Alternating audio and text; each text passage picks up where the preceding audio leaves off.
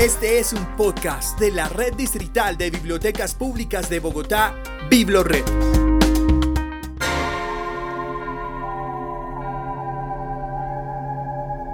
Bibliotecas Humanas. Voces y memorias de nuestra historia.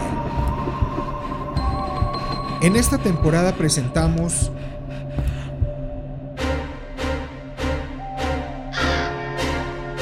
Mitos y leyendas colombianos.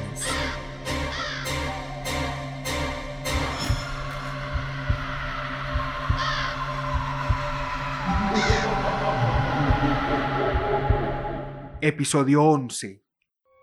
El restaurante de la bruja.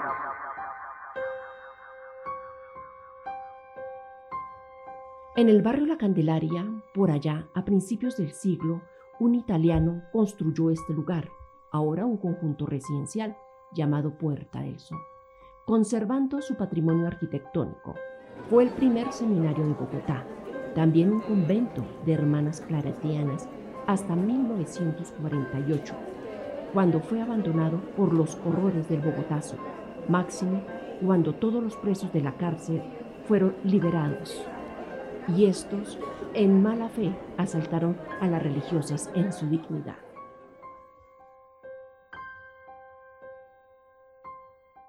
Ya en el gobierno de Gustavo Rojas Pinilla, 1953, fue adaptado para hacer calabozos que funcionaron hasta 1972.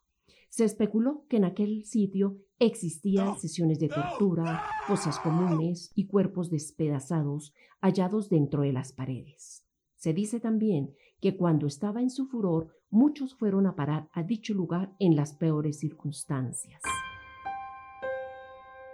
A este sitio lo frecuentaba una señora que estaba en búsqueda de su hijo, que había caído preso en una redada que se había hecho en el barrio La Perseverancia. La mujer trataba que los guardas le ayudaran a ver a su hijo y para ello les ofrecía ricas viandas, a lo cual no se podían resistir.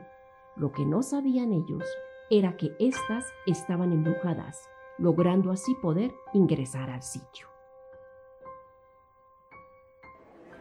Así la situación se repetía todos los fines de semana, donde ella solícita siempre llegaba cargada de ricos alimentos, tanto para los guardas como para su hijo.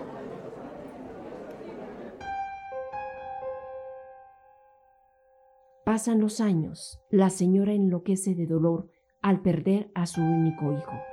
Es trasladada al manicomio donde posteriormente muere en Cibaté. Dicen que en noches especiales se aparece dicha señora preguntando por su mencionado hijo. Nombra los calabozos de Rojas Pinilla diciendo, allí está, me lo escondieron, ¿por qué? Comentan también que dicha señora practicaba la brujería y es por esto que lleva su nombre el restaurante.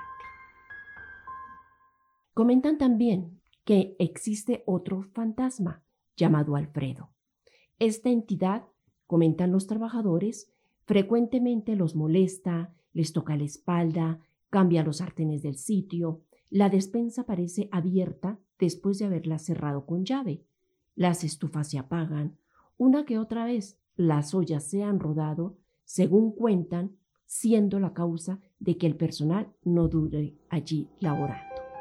Este restaurante ofrece una amplia carta, además de bebidas, sin contar con el canelazo espectacular. Los fines de semana, música en vivo. Ahí está la cordial invitación. Cuando quieran, échese la pasadita, qué gustosa los atenderé.